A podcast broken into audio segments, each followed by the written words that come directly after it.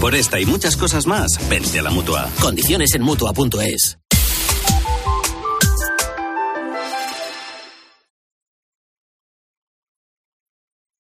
Son las 10, las 9 en Canarias. ¿Qué tal? Soy Ángel Expósito. Seguimos con la linterna encendida de este lunes.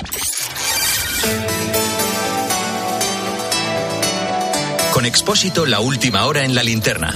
Cope, estar informado.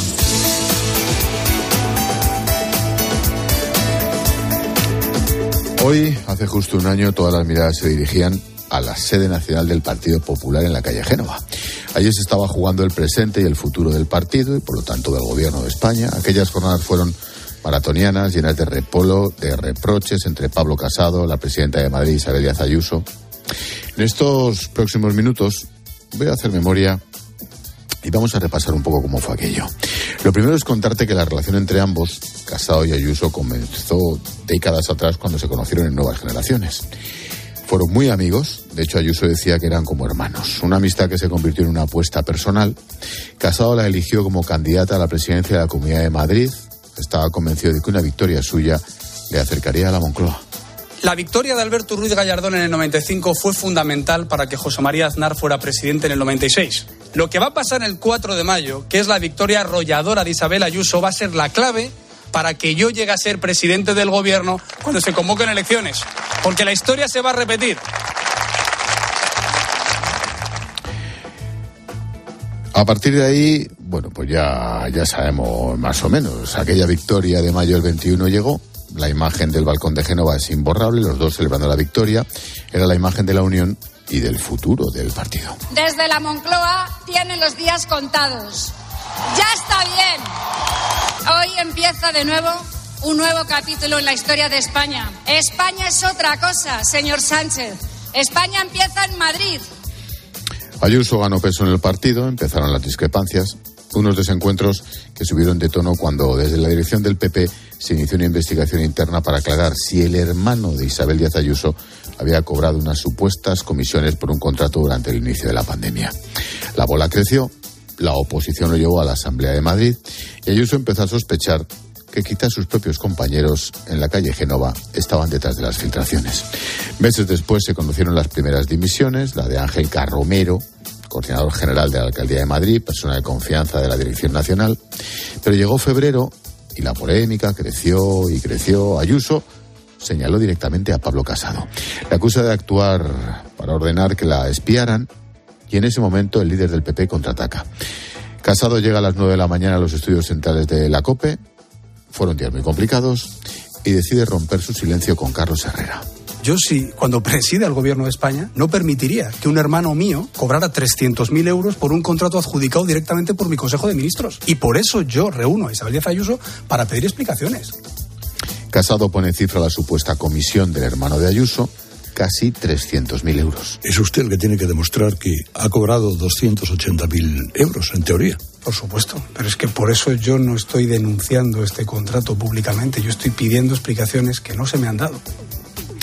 El líder del PP defendió su postura, de hecho, niega que contratara un detective privado para espiar a Ayuso y a su familia. Paralelamente ustedes contrataron a algún profesional de la investigación para aclarar alguno de esos extremos de esa información que usted tenía. Jamás. Es absolutamente falso. Yo creo que lo ha dejado muy claro ayer el secretario general del partido y el alcalde de Madrid. Y si alguien lo hubiera hecho, aunque fuera a título particular, sería cesado inmediatamente.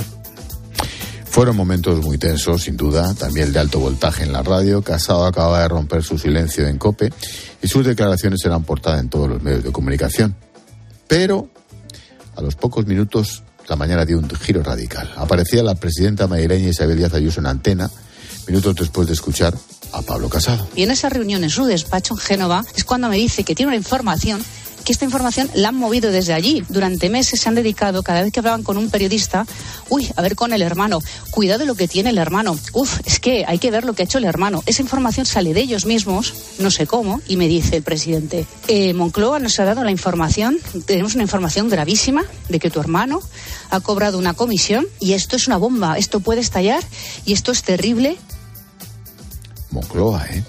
Ayuso insiste en que no había nada que investigar. Sobre todo lo que está pidiendo el presidente de mi partido es que yo demuestre mi inocencia. Y esto es lo más doloroso de todo, que yo llevo no solo 18 años trabajando en el Partido Popular y él me conoce perfectamente de primera mano. Lo que más me duele es que el propio presidente de mi partido me achaque o un delito o falta de ejemplaridad y que por tanto me tengo que defender. La situación fue irrespirable. Días después llegaron las primeras dimisiones. Teodoro García Gea deja de ser secretario general. El alcalde de Madrid, Martínez Almeida, renuncia al cargo de portavoz nacional. Entre medias, Pablo Casado acude a su última sesión de control al gobierno. Los diputados populares le aplauden después de un discurso que sonaba despedida. Yo entiendo la política desde la defensa de los más nobles principios y valores. Todo para servir a España y a la causa de la libertad. Porque ese es el futuro que merecen nuestros hijos y que debemos construir todos juntos. Muchas gracias. Horas después reúne a los varones en la calle Génova. Son muchos los que piden su dimisión. En cuanto emerge la figura de Feijó, que de hecho se reunirá solas durante hora y media con Casado, Claro, todo apuntaba a un adiós, como así fue. De madrugada envió un comunicado en el que anuncia su dimisión, pero continúa en el cargo hasta el Congreso Extraordinario que se celebraría a principios de abril. Un Congreso del que salió victorioso Alberto Núñez Feijó. Y así hasta hoy. Casado apartado de la primera línea política, Feijó recortando distancias al PSOE en las encuestas, e Isabel Díaz Ayuso como referencia en el partido y liderando la Comunidad de Madrid. Ojo, entre medias lo de Moreno Bonilla en Andalucía, ¿eh? ¿Cuánto ha llovido desde entonces? Se cumple un año de aquella batalla campal interna que desencadenó la salida y el relevo de Casado, la llegada de Feijó, después de casi 20 años que estuvo casado en el partido. Tiempo de tertulia con Ignacio Camacho y con Ángela Martialay.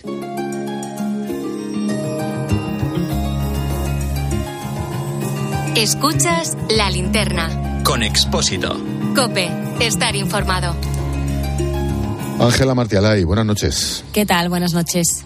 Ignacio Camacho, buenas noches. Hola, muy buenas noches. Oye, un año ya de la movida del PP, parece que lleva fijo en la oposición toda la vida y ya de casado de García Gea no se acuerda nadie. Así es la vida, la actualidad, el periodismo y la política, ¿no? Mm, Una pequeña valoración y nos vamos al lío del día que también viene complicadito. Ángela. Bueno, yo creo que lo que pasó hace un año en el Partido Popular solo se puede explicar mm, desde el punto de vista humano y personal. Yo creo que la inseguridad que Pablo Casado tenía al frente del liderazgo de- del partido, em, la falta de un, de un patrimonio político propio que aportara al Partido Popular, de unas victorias que se le atribuyesen a él, al líder, fue lo que le llevó a esa pugna mm, fratricida, mm, sin sentido, contra su mejor activo, contra su mejor activo político, que era Isabel Díaz Ayuso, y, y lo llevó a pecar de esa mm, osadía ¿no? y de esa imprudencia cuando le dice a, Carlos, a, Carlos Herrera, le dice aquí en esta casa, en la COPE, esas afirmaciones tan graves contra, insisto, el principal activo político que tenía en ese momento el Partido Popular. Mm, Yo creo que, que es, como insisto, es una historia que no se puede entender si no se va al plano humano. Sobre lo que vimos esos días, a mí me parece que vimos también la peor cara de la política. Eh, la gente que solamente se mueve por sus propios intereses, por sus propias aspiraciones, eh, y que donde un día te dice que todo está estupendo, lo vimos en las informaciones que estos días han desvelado los compañeros del diario El País con esos WhatsApps tan reveladores, 48 horas después no se acuerdan de ti. Yo creo que ese es el lado más cruel de, la política, que lo sufrió mm, desde mi punto de vista eh, Pablo Casado de forma exacerbada. Yo creo que un final tan, tan duro no, no se lo merecía tampoco. Y, y sí que un año después decías tú, mm, parece que Feijó lleva toda la vida. Bueno, es que parece que se ha borrado el liderazgo de Pablo Casado del Partido Ya. Popular. Si es verdad, no aparecen en las fotos aquellas de los líderes. Camacho. Es que él ha dado un paso atrás, en ese sentido hay que elogiarlo. Él se ha, se ha desentendido de la política, se ha puesto a trabajar en fondos de inversión y tal. Le han echado una mano y, y hay que reconocer que su retirada en ese sentido ha sido ejemplar. Ha sido ejemplar. Y el asunto, pues hombre, fue una mezcla de, de eh, bueno, fue una cosa estupefaciente. La entrevista aquella fue un araquiri en directo, una cosa que esta mañana comentábamos con Herrera, que se quedó el mismo asombrado de ver cómo se estaba abriendo en canal allí mismo. Esto fue por una mezcla de factores personales, una especie de ataque de celos ante, después de la victoria de Ayuso, y también por un problema de modelo de partido. Es decir, eh, Casado y, y su número dos, García Gea, querían establecer un modelo de partido que le cortase las alas a los, a los dirigentes territoriales, ¿eh? que estuviese muy subordinado, muy vertical, por así decirlo. Sobre todo porque Casado quería mm, que si fracasaba en, la, en su enfrentamiento, su enfrentamiento electoral con Sánchez, tener otra oportunidad. Y claro, él vio en la victoria de Ayuso una, una candidatura en ciernes y trató de cortarle las alas. Hay que decir que durante un mes y medio antes de que estallara la crisis, pues los periodistas fuimos mmm, asaeteados por cargos directivos del PP contándonos aquello. Aquello quiero decir lo del hermano de Ayuso. A ver si lo sacábamos. Naturalmente no lo sacamos porque no encontramos ninguna prueba. Entonces, en, en, en, en, esa, en esa Bueno, ya, se tarea encontró- de- ya, ya se encargaron de sacarlo muchos. ¿eh? Claro, pero, pero luego, pero eso le llegó a Ayuso y Miguel Ángel Rodríguez estuvo listo y lo detonó él, lo detonó él antes de que se lo detonaran para tomar la iniciativa. Y lo que se produjo fue una catarsis brutal que afortunadamente para el PP se resolvió muy rápido y muy bien. Y debo decir que quizá la gran ventaja de Feijóo es que él sí, él sí ha asumido que solo tiene una bala. Tiene 61 años, cuatro mayorías absolutas, y si no gana se va a su casa. Joder, Y, por tanto- 61 años, macho. Está hecho un Sí, pincel sí. el tío. ¿eh? Yo estuve hace Pincel. poco con él. Sergio Pincel. Y, pero esto le da una enorme tranquilidad en el sentido de que en el partido no hay pulsos anticipados por una, suces- una eventual sucesión. Primero, porque tiene eh, una enorme expectativa de triunfo. Y segundo, porque si no triunfa se va a ir y todo el mundo lo sabe. Nadie, nadie lo ha planteado explícitamente, pero todo el mundo lo sabe y entonces ya, bueno, se desatarán las, las competencias, pero no tiene que vigilar su espalda. El partido está unido como una especie de pacto de, de dirigentes territoriales para, para la conquista del poder. Mm, muy rápido, Ángela, por fin. Sí, lo que pasa que en aquellos días los pocos casadistas que quedaban decían se ha producido un ajuste de cuentas. Mm, Hombre, también hay que llevar una reflexión, ¿no? Cuando tú tratas de trazar eh, esa estructura que tú has dicho, piramidal de partido, mm, pero le cortas la cabeza eh, hasta el bedel de la sede de un pueblo del Partido Popular para poner a alguien de tu confianza, eh, te tiene que llevar a una reflexión mm, también de autocrítica de lo que sucedió. Es decir, es que a Pablo Casado eh, los votantes del PP se le manifestaron en Génova.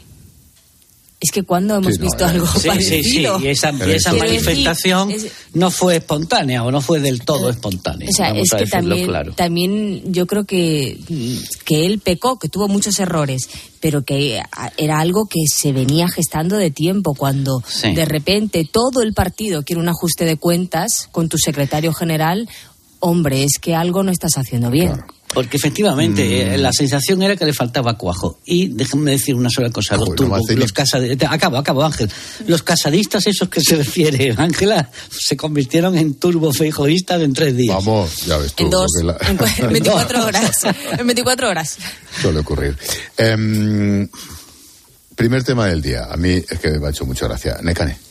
Estamos con Renfe Ángel y el Venga. capítulo de hoy, porque el Gobierno ha entregado las cabezas del presidente y de la secretaria de Estado de Transportes. Lo han hecho por el escándalo de los trenes encargados para Asturias y Cantabria, que son más grandes que algunos de los túneles por los que tienen que pasar. Así que horas después el Gobierno anunciaba sus sustitutos.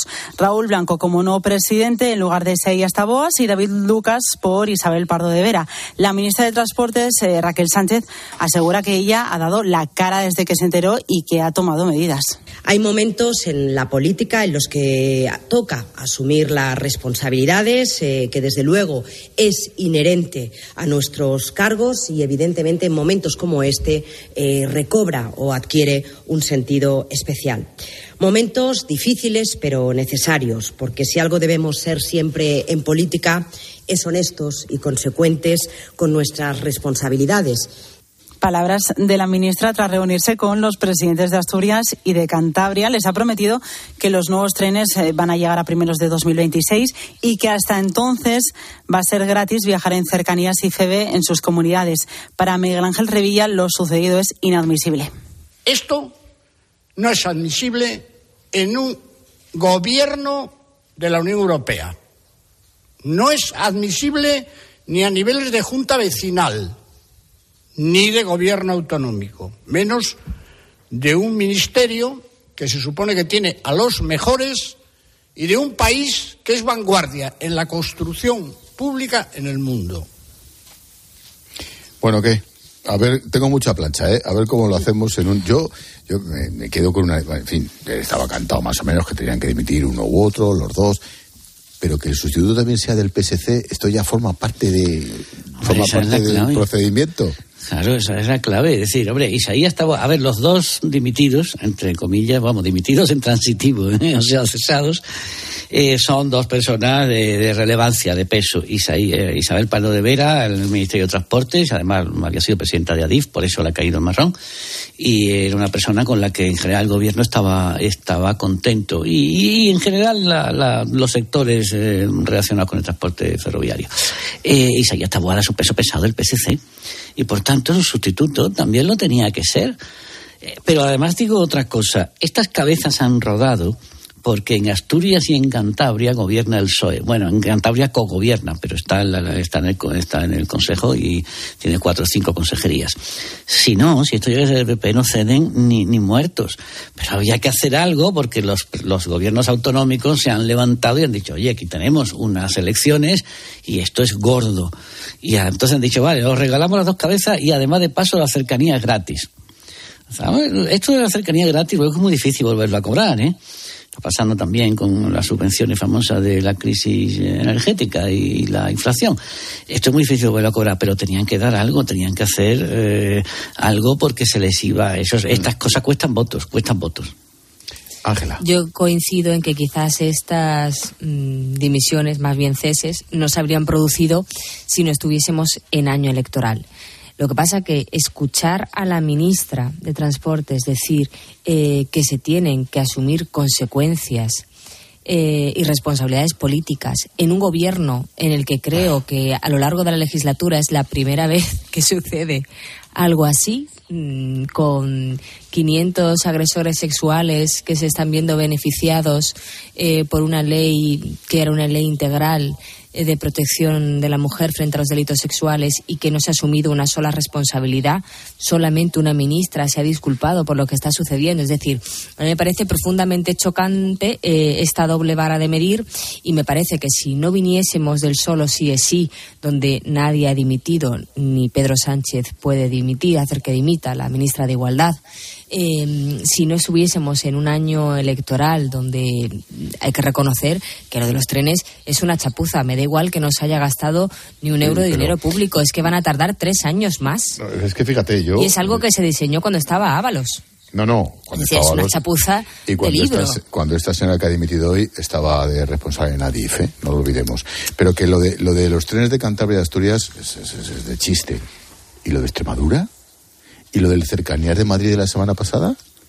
Claro, es que, es que no son solo los trenes. y, la que está liando, y la que está liando con el AVE, claro, pero, pero esto el era... El otro día salí yo más tarde, hubo más retraso en Madrid-Toledo que el tiempo que tarda el tren de Madrid a Toledo hay un problema grave con la catenaria en La Mancha y cada dos por tres, pero vamos, cada dos por tres quiero decir varias veces por semana hay retrasos y te dejan tirar al campo. En la línea de Andalucía, básicamente, la de Cataluña está perfecta, pero es que la andaluza es muy antigua, es la, la más antigua, del año 92, y no, le han, no la han eh, modernizado. Pero, mm, claro, es que eh, la chapuza esta es que era muy gorda y además pasa un poco como, a, ver, a otra escala, pero como con la ley del sí es sí. Esto había calado a la, a la opinión pública y necesitaban, pues, echarle algo a los leones, ¿eh? porque... Eh, claro, pero para que los echan a, los del, partido propio. Claro, claro, y, y, eso, eh, en ningún caso hubieran dimitido, hubiera, si, si, si hubiera en una comunidad del PP, para aplacar una comunidad del PP.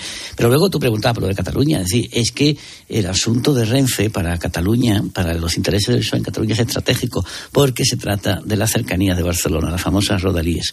Y eso se lo regaló Sánchez desde el primer momento a Contaboas, con Isaías Taboas.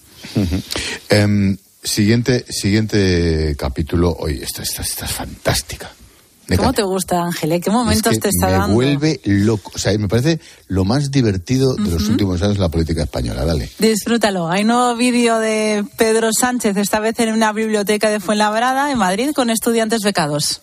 Evidentemente sin la beca mm, hubiera sido imposible. Yo llevo con la MEC desde, desde la carrera de dos años. la que me ha permitido estar en quinto de carrera y, Y con este vídeo, Sánchez presume de los 2.500 millones de euros para becas que aprobará mañana el Consejo de Ministros. Acabo de estar con unos estudiantes hablando de cuán importante es la educación pública y lo transformador que va a ser esos 2.520 millones de euros en políticas de becas para garantizar la igualdad de oportunidades y activar el ascensor social.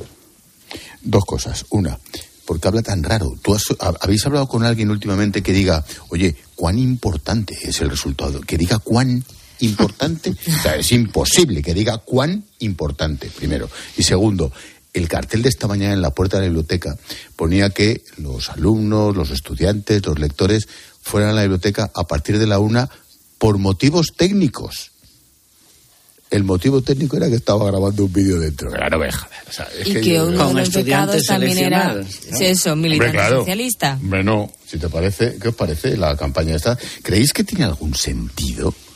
Yo la verdad es que creo que no. que eso Eh, está o sea, patético. Quiero decir, yo desde el punto de vista ya puramente de la comunicación. Sí, sí, creo que puramente mal- profesional. que está muy mal asesorado el presidente. Eh, estos vídeos yo creo que para su votante dan igual y para el que no lo va a votar es mm, al final solo acarrea mofa. Es decir, que tú vayas a una casa de un hermano de un dirigente municipal del PSOE, que te, que te vayas a una biblioteca municipal donde también hay un militante eh, del estudiante militante del Partido Socialista, mm, que impostes tanto todo lo que haces. El presidente tiene un problema de imagen pública y de empatía. Es una persona absolutamente fría para la ciudadanía. Y luego es una persona mm, que durante un tiempo se le ha relacionado, es verdad que mm, nadie, ningún gobernante eh, eh, hubiese querido tener que hacer frente a una pandemia mundial, quiero decir, pero, claro. pero Sánchez eh, ha estado relacionado de verdad con cuestiones y cómo ha gestionado la pandemia, lo que tardó en, en visitar un hospital público. Creo que no fue hasta el mes de noviembre cuando, o sea, tiene una imagen tan frívola, tan poco empática y luego tan molesta, tan antipática. Es un señor que sale a la calle mm, y que hace también un intento de escenificación eh, por acercarse a la ciudadanía y en un feudo socialista le abuchean y le insultan. Con lo cual yo con este cóctel, con estos ingredientes, mm, no entiendo qué pretenden ganar con los vídeos. Porque yo creo que solamente sirve, mm, que no va a dar ni un solo voto más y que solamente sirve De mofa. para mofa. Sí, sí, totalmente. Pero bueno, Ignacio. Es un intento patético de cambiar eh, la imagen de Sánchez y, y de convertirlo en lo que no es. Porque es que Sánchez no es simpático, no es. Y entonces, bueno, mm, pues en vez de disimular, pues intentan. Esto es, esto es lo siguiente: aquí se contrata un gurú, o dos, y hacen estudios cualitativos, focus, ¿eh? esto que ahora se llama focus, en donde se reúne gente y se le dice, ¿qué, ¿cómo veis al presidente? Entonces la gente dice, es un tío que no da confianza, que es muy distante, que es muy displicente, que no sé qué. Entonces aquí llega y si se atreve, que se han atrevido, le dicen al presidente, el presidente tenemos un problema, caes mal a la gente. Ah, pues vamos a solucionarlo. Entonces, vamos a hacer vídeos, claro. Y vamos a hacer vídeos. Ahora los van a meter uno o dos vídeos por semana, de aquí hasta no sé cuándo. Pero claro, como el problema es que no puede salir a la calle espontáneamente porque se arriesgan a encontrarse una guasa. ¿eh? o un que te bote chapote, pues tienen que asegurarse de que los figurantes están controlados. Y entonces lo que va es en una burbuja. Y bueno, pues sí, ahí todo está impostado y tal. Porque es que él imposta también. Es que él no puede ser simpático porque, a ver, ¿Cuán lo que uno no es, importante es? cuán cuán importante es, lo que uno no es, no lo puede fingir. Y si, y si lo finge, se nota, queda ortopédico, queda, queda, eh, que se nota mucho, el, el, el- se le ve el cartón y yo creo que eso no va a funcionar. Pero oye, bueno, ellos sabrán. A mí me encanta. Yo quiero ver el siguiente hasta que no acabe mm, pilotando el Falconel o vestido de enfermera, haciendo como que hace unos análisis. yo- Ya verás cómo lo vamos a Lo ver en un hospital las- de Madrid, en un, otra- en un centro de salud. La otra reflexión es que con la cantidad de asesores que hay en estos momentos en Moncloa, que no tenga nadie que se le haya ocurrido otra estrategia para mejorar la percepción pública, la imagen del presidente, porque lo de los vídeos con los militantes es algo antiquísimo. Sí, pero en fin. Oye, Gurús, mm, gurús que otro, cobran por eso. Otro asunto que a mí me parece un, un temazo y que si es de otro partido la que se estaría liando. Necane. El exdiputado del PSOE, eh, Juan Bernardo Fuentes, ha sido detenido por su presunta implicación en una trama de fraude en Canarias. Eh, Ojo, Fuentes- ex- exdiputado, perdóname, de una semana a esta parte. Eso es, eso te iba a decir ahora, que dimitió hace una semana como diputado por esa investigación en el caso Mediador. Se le imputan varios delitos. De momento se ha detenido a 12 personas por ese presunto fraude en la gestión de ayudas a productos alimentarios en Canarias. Habrían realizado extorsiones a empresas del sector a cambio de evitar inspecciones sanitarias o también agilizar expedientes de ayudas europeas. Y de momento, quien ya está en prisión provisional es el general de la Guardia Civil retirado, que estuvo al frente de la Comandancia de Las Palmas, Francisco Javier Espinosa Navas, por su presunta relación en este caso. Oye, había un titular de ABC estos días atrás, 3.500 pavos la visita. Visitabas el Congreso, luego cena de superlujo y terminaba en el Guateque en un club de alterne. Eso era lo que hacía Bernie. llamados el. El, el tío Bernie. Todo muy feminista y, muy Tito pro- Bernie. y- y muy progresista. El Tito, el Tito Sí, sí. Bernie. ¿Os imagináis Sí, que esto- eh, os eso, que- imagínate que es un diputado del PP, bueno, hablemos ya de Vox, ahí con el puticlub, con un general de la Guardia Civil retirado, pero bueno, era un general de la Guardia Civil que tenía que haber encontrado 60.000 pavos en billete de 500 en caja de zapatos, ¿eh? con el sobrino, que también era alto cargo del gobierno de Canarias y que parece ser que lo quitaron de en medio porque algo lía.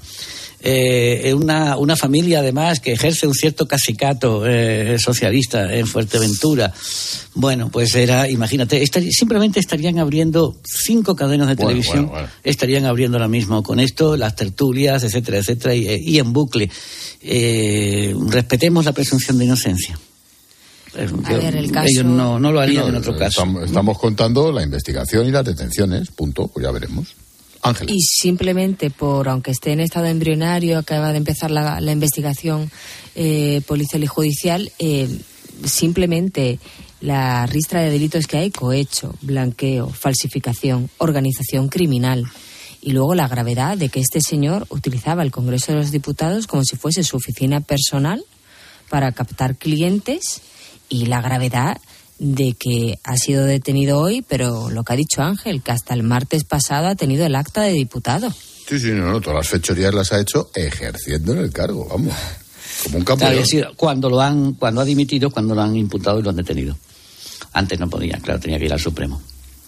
A pedir la, el suplicatorio. Salvo que, hubiera dimitido, salvo que hubiera dimitido porque le hubiera dado la gana porque había, venía la tostada, pero como se ven absolutamente intocables. Eso se lo ha for- Hombre, se lo ha yo creo que aquí se habría, se habría Pero fíjate, pero a- al margen de la golfería, al margen de la mafia, al margen de, de, ese- de esa cosa que tienen organizada en Fuerteventura, etcétera, yo lo de los puticlubs y que no salga el gobierno entero montando el pollo por golfo, luego veremos si la presunción Las de feministas, y bla, las bla, feministas. bla. Sí, El sí, no, no, Ministerio por de ejemplo. Igualdad, No, no, que y quiere sin, abolir- y sin ministerio, de- y sin ministerio de. Igualdad, las mujeres del PSOE que están en el gobierno.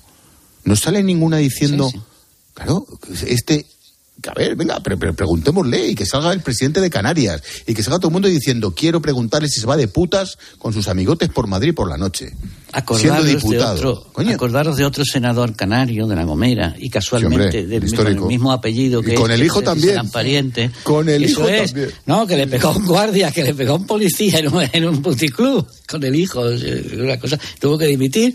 Luego se volvió a presentar y sigue siendo presidente de La Gomera. No, asistimos Pero- a un, un cinismo en todo esto del, del supuesto feminismo este del postureo, que me parece increíble. No sé. Ángela, te he contado. Y- es que me sí, cabreo no, mucho. que, que esa doble vara de medir ese cinismo, por supuesto, porque tampoco he visto yo, no he escuchado hoy nada tampoco de la oposición mm, poniendo énfasis. Es decir, si fuese un diputado hasta hace dos días del Partido Popular imputado por todos estos delitos y en una trama de corrupción donde tuviese ese cóctel de eh, puticlubs, o- o utilizar el Congreso como su oficina, eh, Un concejal de un pueblo de Albacete. Tampoco he escuchado yo a nadie del Partido Popular poniendo el foco en este caso y yo creo que es grave, muy grave. Ya ves. Bueno, Mm, déjame dos minutitos. Tengo por ahí a Paloma Serrano, creo. Hola, Paloma. Aquí estamos, aquí estamos. Mensajito de línea directa. Sí, hablamos del sonido de la moto por la autopista, que puede sonar tu moto muchísimo mejor si la aseguras con línea directa. Y es que ahora, con el seguro de moto de línea directa, tienes asistencia en viaje desde kilómetro cero y cobertura de casco, guantes y cazadora. Cámbiate y te bajan el precio de tu seguro de moto garantizado. Vete directo a lineadirecta.com o llama al 917-700-700. Es el valor de ser directo. Consulta condiciones. Estás escuchando la linterna de Cope. Y recuerda que si entras en cope.es, también puedes llevar en tu móvil las mejores historias y el mejor análisis con Ángel Expósito. Desde Fiat te invitamos a disfrutar de unas condiciones especiales en los Fiat Dolce Vita Days. 0% TAE, 0% TIN. Financiando con FCA Autobank hasta 6.000 euros y hasta 24 meses. 24 cuotas mensuales de 250 euros. Precio total adeudado y a plazos 6.000 euros. Válido para 500 unidades en stock hasta el 28 de febrero. Consulta condiciones en fiat.es. Escuchas Cope. Y recuerda, la mejor experiencia y el mejor sonido solo los encuentras en cope.es y en la aplicación móvil. Descárgatela. Tu ahorro con Ocasión Plus. Hasta 6.000 euros de descuento en 7.000 coches. Y ahora con la mejor financiación del mercado, al 6,90%. Somos imbatibles. Ocasión Plus, ahora más cerca que nunca. Más de 60 centros a nivel nacional. Localiza tu centro más cercano en ocasiónplus.com. Abierto sábado y domingo. Siempre lucha por conseguir darnos lo bueno a un precio sin igual.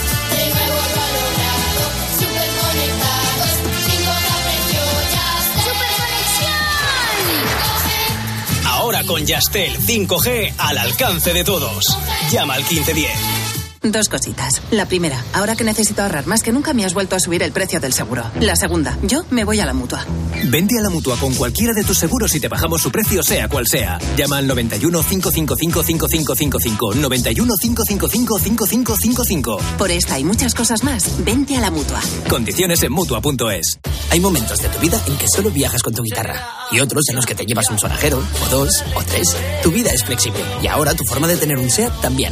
Con SEAT Flex elige tu SEAT sin pagar entrada, por el tiempo y los kilómetros que quieras, con garantía y mantenimiento incluidos. Y al final decides si lo cambias, lo devuelves o te lo quedas. SEAT Flex, la compra flexible que se mueve contigo. ¿Por qué hay que atender ese dato? Porque ahí se engloban todos los contratos. Toda la información y el mejor análisis para saber cómo te afecta lo que sucede a tu alrededor lo encuentras de lunes a viernes de 6 a 1 del mediodía en Herrera en Cope con Carlos Herrera.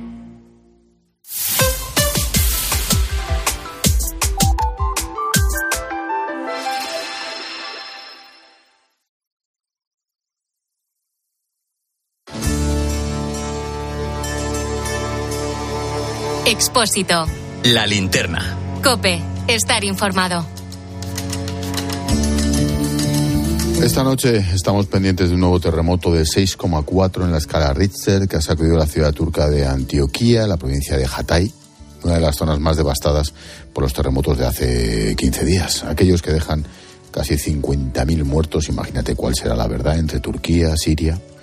Las autoridades hablan de tres muertos, 200 heridos, aunque hay gente atrapada bajo algunos edificios que se ha derrumbado. Recordemos cómo quedaron, pues imagínate. El terremoto de hoy de 6,4 se ha sentido en otros países vecinos como Líbano, Egipto y Siria. Otra vez en el norte de Siria. Alejandro León es el superior de los salesianos en Oriente Medio y nos atiende desde Alepo. Alejandro, ¿qué tal? Buenas noches. Buenas noches, sí. Vaya. Dentro de lo que cabe.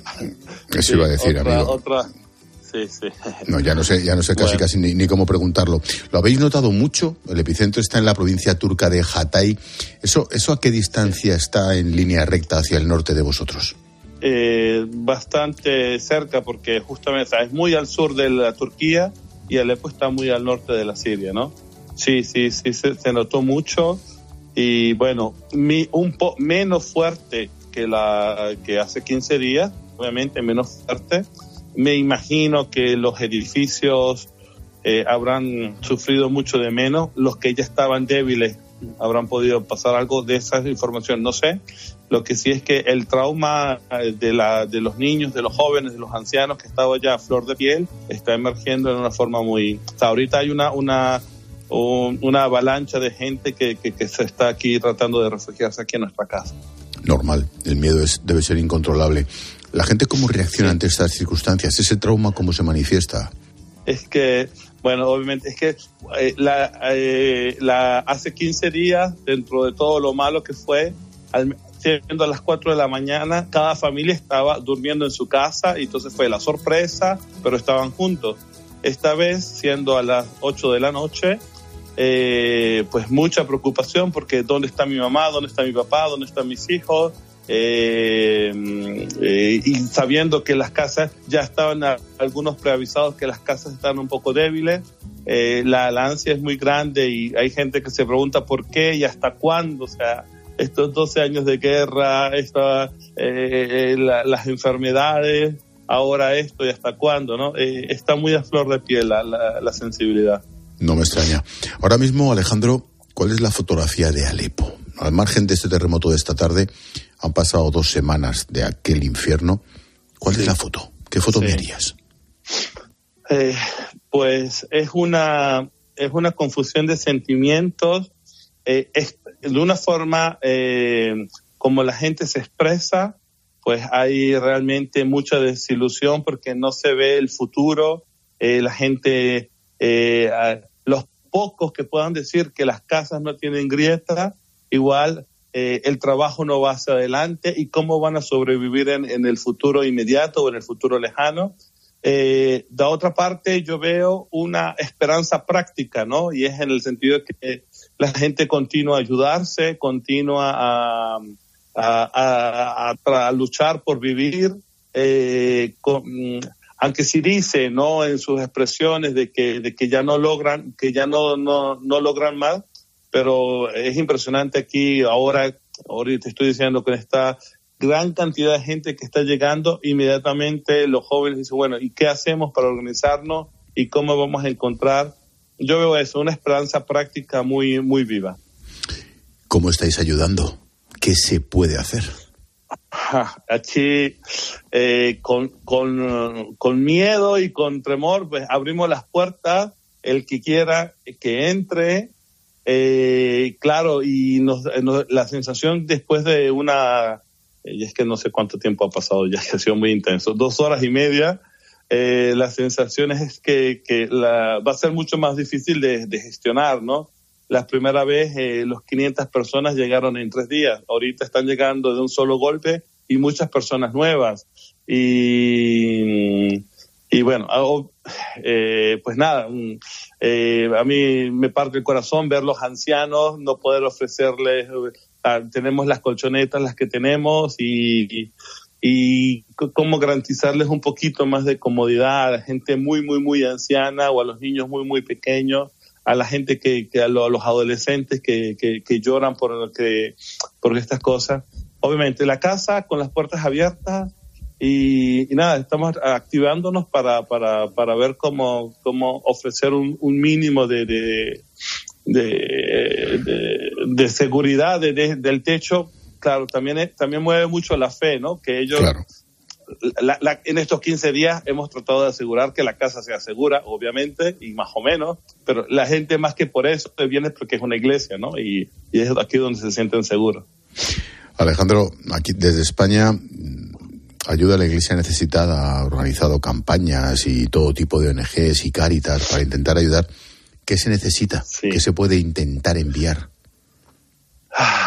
Pues en verdad nosotros a estas alturas, hoy no sé cómo se va a desarrollar después de, este, del miedo que sea, sea hoy para mí la sensación muy fuerte es que necesitamos mucha ayuda eh, de, guía psicológica, ¿no? Porque es que es, mucho trauma acumulado, ¿no?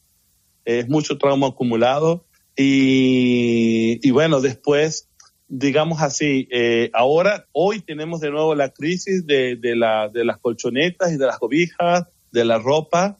Me imagino que de, en cierto momento, antes o después, vamos a poder solucionar.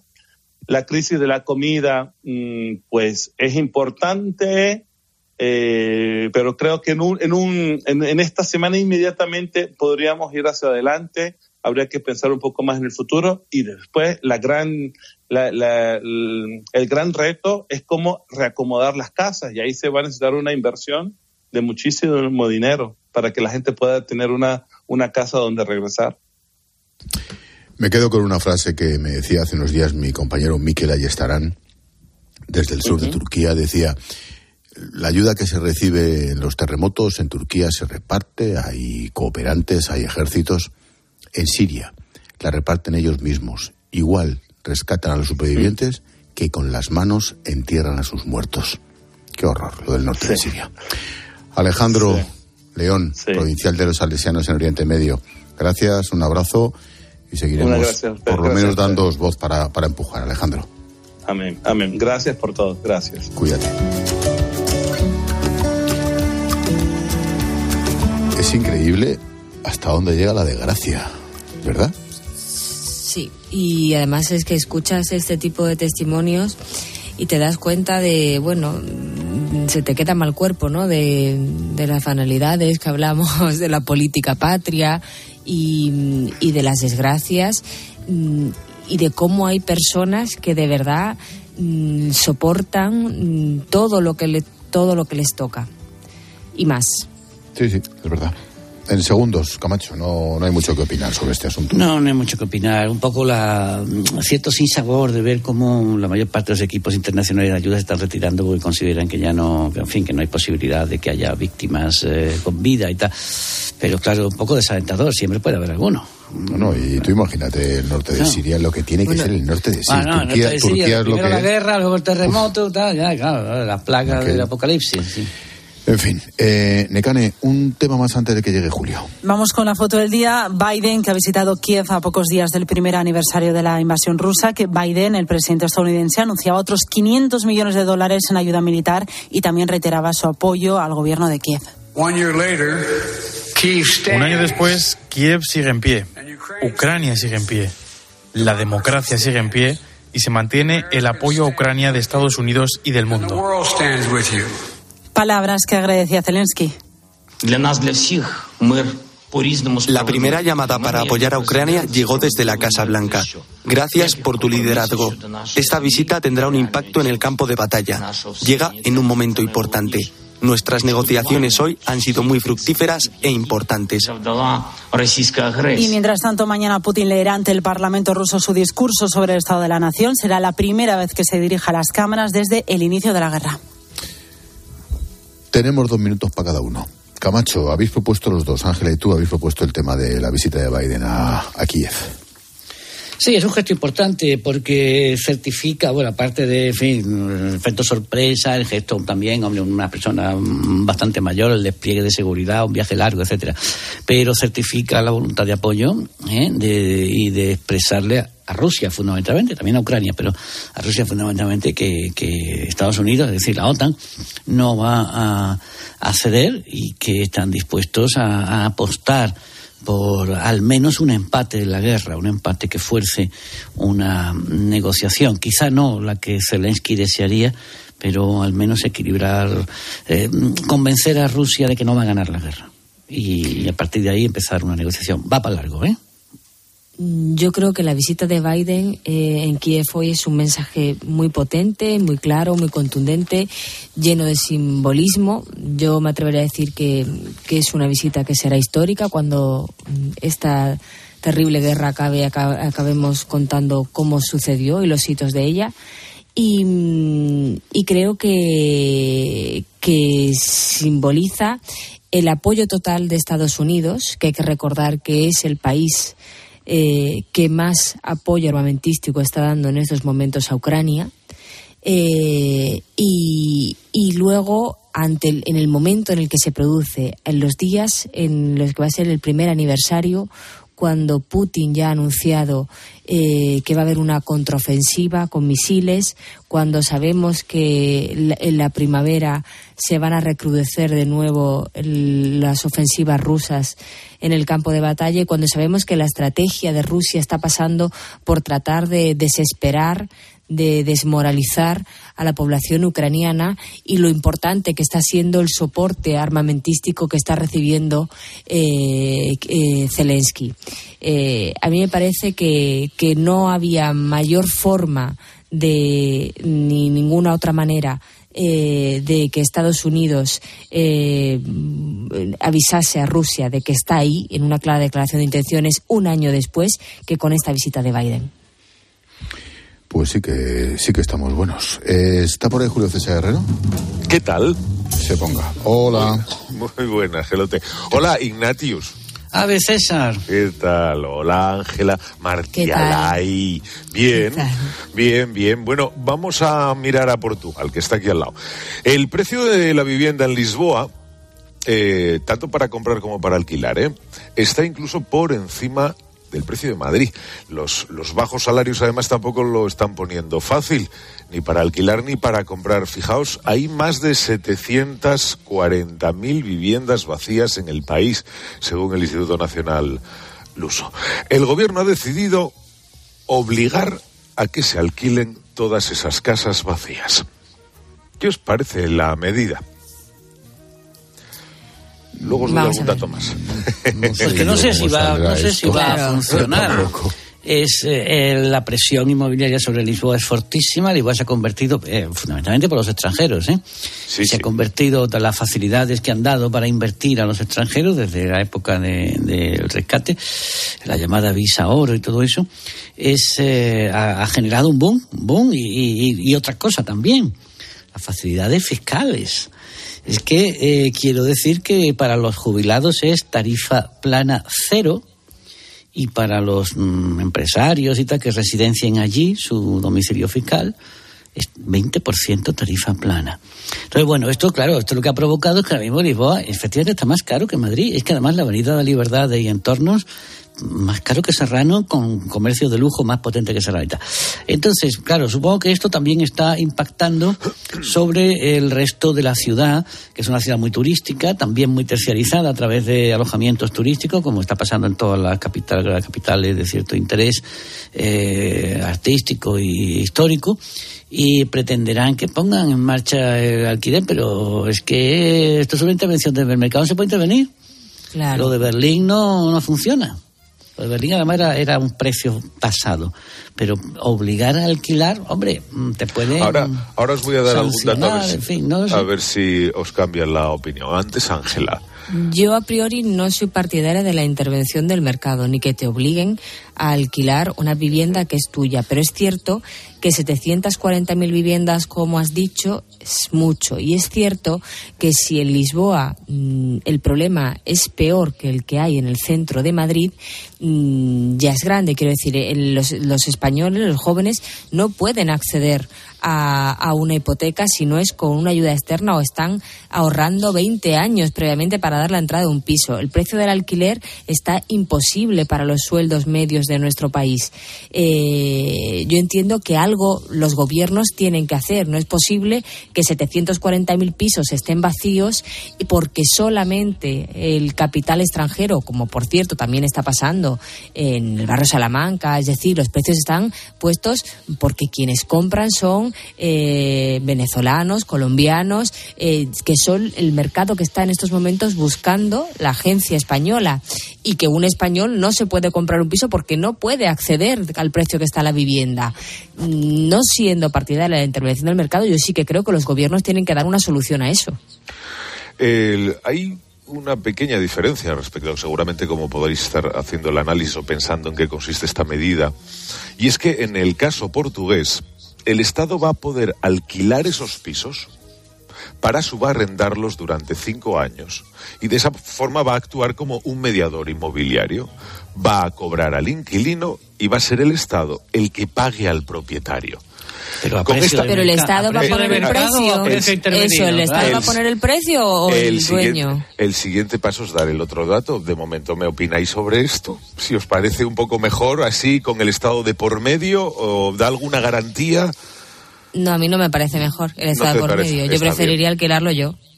Está, No, yo está creo que bien. el Estado, que el Estado no se tiene que meter a, a hacer de, de intermediario de alquiler, como si fueran las agencias estas que se anuncian en la radio de alquiler seguro. Es decir, el Estado puede, claro, el Estado mm, lo que tiene que hacer es sacar vivienda sacar vivienda de protección, de promoción y de protección oficial. Claro, como eso es lento, el gobierno de Costa querrá eh, mm, soluciones rápidas. Pero mm, lo que va a conseguir, ¿sabéis lo que es? Que se retiren los, los, que los- lo poco que había en el mercado, que quedaba en el mercado, se retire. Porque además, hay, hay una cosa que sí, mm, en la que sí estoy de acuerdo, que es la prohibición de más pisos turísticos. Sí, esta es otra de las que os iba a Ah, contar después. ah, vale. Pero, pero el, el meterse a, a alquilar él y luego subarrendarlo, eh, ¿y qué garantías le da a, a los, a los mm, propietarios? Propietarios. No, ya- no ya del pago, que sí, supongo que se lo garantizarán, dentro de un Sí. Estado como el portugués puede garantizar estas cosas, sino de- del uso de la vivienda. Es decir, claro, es que tú tienes derecho a controlar. Y luego por el plazo de cinco años, que es mucho. Claro. Pero es que es- tú tienes derecho a controlar a quien le alquilas y si no te gusta eh, porque no lo ves solvente o no lo ves incluso limpio, no el inquilino no se lo alquilas. El caso es que eh, sí se va a establecer también un techo máximo de subida para los nuevos contratos de arrendamiento de viviendas. Bueno, eso Todavía- acaba de ocurrir en España. Sí, todavía no os puedo decir exactamente cuánto, porque todavía faltan algunos detalles de la norma, pero va a estar vinculado, por un lado, a la evolución del mercado y a las previsiones de la inflación. Esto es todo lo más que puedo decir, porque no han concretado todavía nada. O sea, Esto es a mí me parece... sí. No, no, adelante, Ángela. No, a mí me parece que efectivamente el gobierno portugués tiene que buscar una solución a este problema. No puede ser que los portugueses no puedan acceder a tener una vivienda digna. Pero dicho lo cual, mm, eh, tú establecerte como una agencia eh, arrendadora de un piso que no es tuyo y poner un plazo. Mm, Querer poner límites eh, a los precios. Eso es Normalmente intervención total. eh, y no suele funcionar, porque lo ha dicho antes Ignacio, el ejemplo de Berlín, es que eso no funciona. Bueno, Cataluña, es que no funciona al final. El libre mercado se impone. ¿Que los gobiernos tienen que hacer algo? Yo creo que tienen que hacer algo, por supuesto que sí. Si al final se acaba convirtiendo en un problema de emergencia nacional que no pueden los portugueses porque no tienen capacidad adquisitiva para vivir, para tener un techo en una zona mm, de Lisboa, pues hay un problema, evidentemente, y el gobierno tiene que tomar cartas en el asunto. Pero no hay otra opción que no sea un intervencionismo salvaje. Claro, o, comprar la vivienda, pero claro, comprar la vivienda al precio del mercado que están no, no las puede comprar el, el Estado, ¿verdad? Entonces, mm, bueno, lo de, lo de limitar el alquiler temporalmente lo han hecho en España. Bueno, esto es una medida. Eh, creo que lo que van a conseguir es que no salgan viviendas al mercado a, medio plazo o incluso a corto, pero es una medida que se puede contemplar. Está dentro de, digamos, del margen eh, de intervención permisible en un gobierno europeo, ¿no? Eh, si te puede obligan a que subsidiar. alquiles, perdón, también frenarán la inversión. Porque si Lisboa Claro. se ha convertido realmente en un paraíso para que la gente que tiene dinero vaya con riesgo cero de impuestos invierta, normalmente dice el al empresario al que viene no le gustan. Que te digan cinco años se lo alquilas. Dice el gobierno que aquella medida ya consiguió lo que tenía que conseguir y esa además también se la cargan. Esto de eh, visa. los visados Sí, a quienes sí, lleven sí. capitales, inviertan Pues en va- inmuebles, pues creen van a salir van a salir perdiendo esto es una medida populista que le ha dado pero que o sea la, la medida populista es la de quitarlo porque esa medida le ha dado a Portugal muchísimo dinero muchísima inversión y si la pierden bueno mm, ellos sabrán lo que hacen No, hay pero me muchísima gente sensación- que se ha ido a vivir allí. Naturalmente, que va a pagar allí impuestos, que está pagando allí impuestos, evidentemente más bajo que en, por ejemplo, que en España, pero como la mitad de bajos, ¿eh? o sea, o más. Entonces, eh, ellos sabrán. Yo, sin embargo, por ejemplo, mm, apoyo la medida de limitar los pisos turísticos, es porque se está cargando la, habita- la habitabilidad real de las ciudades. Bueno, más que limitar, Ignacio, eh, la idea del gobierno es prohibir los pisos turísticos. En el caso de Lisboa llegaron a suponer el 60%. Bueno, no, casco prohibir nuevos No, pisos prohibir turísticos. nuevos, Eh, claro. el- no, no. Sí, sí, sí, sí, sí, sí. Él eh, decía que en Lisboa llegaron a suponer el 60% en el casco Sí, sí. ¿Eh? Sí, Pero- bueno, y, y en barrios de Madrid, de Sevilla y de, y de Toledo, es decir, eso está ocurriendo. Sí, pero y de Florencia, ¿eh? O sea que... Pero esos pisos también permitieron rehabilitar zonas que estaban muy deprimidas. Sí, pero es que hay que elegir. Es que hay que elegir o habitabilidad o... Ya. ¿Eh? O sea que bueno, ya están ya están rehabilitados y tal, y, y esos pisos seguirán funcionando. Ahora, mm, profundizar en ese fenómeno a mí me parece peligroso porque significa la expulsión de la expulsión de la ciudadanía de los, de los centros de la ciudad. Me queda un minuto y medio. Pues otra de las medidas es que el Estado también va a asumir las rentas impagadas, como va a hacer de intermediario, y si la deuda se vuelve inasumible, autorizará que los inquilinos sean desahuciados. Bueno, Esto Para el- sí, no, yo lo de, lo de Razonable, asu- ¿eh? lo de asumir la deuda, estarán las cuentas de Portugal como para asumir Claro. deudas. No, es claro, yo es lo que pone la norma, no lo sé.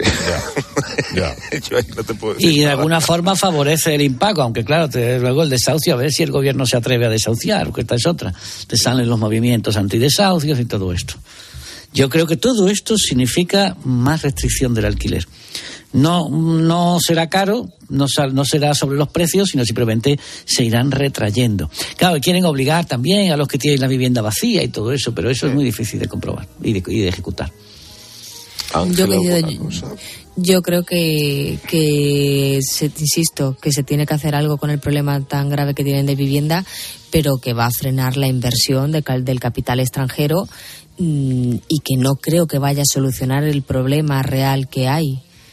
Porque la gente no se va, o sea, el propietario que tenga sus pisos mm, va a tra- tratar de hacer todo lo posible para no tener que dejarlo en alquiler durante cinco años. Venderlos. Y si encima, y si encima el gobierno se mete ellos en el jardín de asumir el impago y el posible desahucio, que es una medida absolutamente impopular, mm, yo no lo veo. Bueno, la oposición y las asociaciones de promoción turística lo menos que han dicho es que esto es intervencionismo comunista. Y de ahí para arriba. Familia, nos vamos. Que me pilla el toro. Gracias, Julius. De nada. Camacho, Ángela, cuidaos. Buenas noches. Buenas noches. Adiós a los dos. Chao, chao. Expósito. La linterna. Cope. Estar informado. ¿Has escuchado a Herrera? Salario mínimo.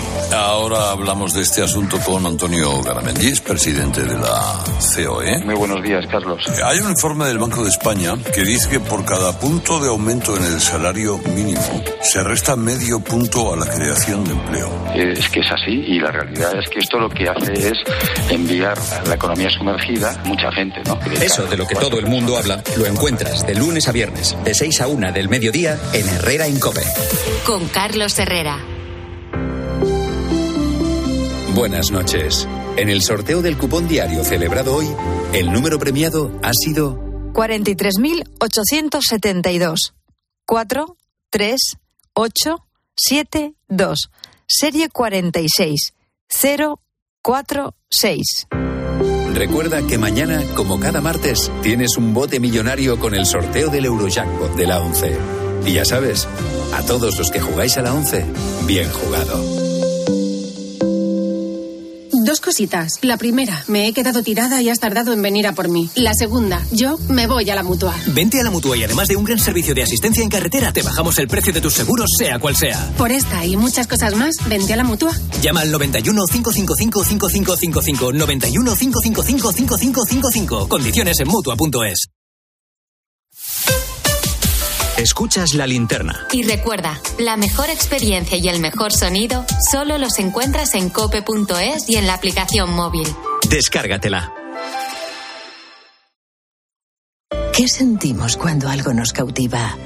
Lo que sentirás conduciendo el nuevo Peugeot 408, con su sorprendente diseño y un interior con acabados exclusivos. Descubre el lenguaje de la atracción y disfruta de condiciones únicas en las puertas abiertas hasta el 28 de febrero. Descubre una experiencia única en las tiendas porcelanosa. Productos innovadores, diseños exclusivos, espacios vanguardistas. El futuro es ahora y es porcelanosa. Y del 3 al 18 de marzo aprovecha los días porcelanosa con descuentos muy especiales. Porcelanosa, 50 años construyendo historias.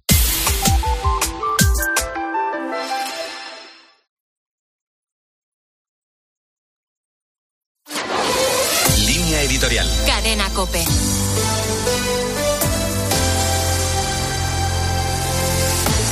En vísperas de que el Tribunal Constitucional aborde, dentro de la hoja de ruta calculada por el Gobierno, la ley sobre la eutanasia, conviene echar un vistazo a lo que está sucediendo en aquellos pocos lugares del mundo que nos llevan la delantera en este asunto.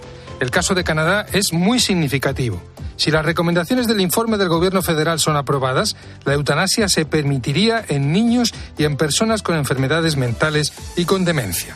El informe anuncia taimadamente lo que no es ya desde el mismo título. Se trata literalmente de un informe para la asistencia médica en el morir y daría a Canadá la ley de eutanasia más permisiva del mundo. Se trata de un fenómeno moral bien conocido que responde al nombre de la pendiente resbaladiza, consistente en forzar una legislación primera en la que se habla siempre de excepcionalidad y termina años más tarde en una legislación mucho más permisiva y alejada de los supuestos reducidos sobre los que se trató de sustentar su necesidad y urgencia.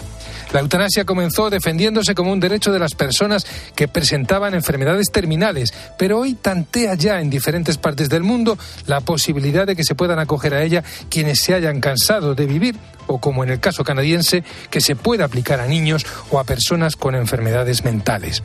Esta legislación encuentra el humus necesario en una sociedad nihilista que presume de preocuparse por los más vulnerables y termina por volverse contra ellos.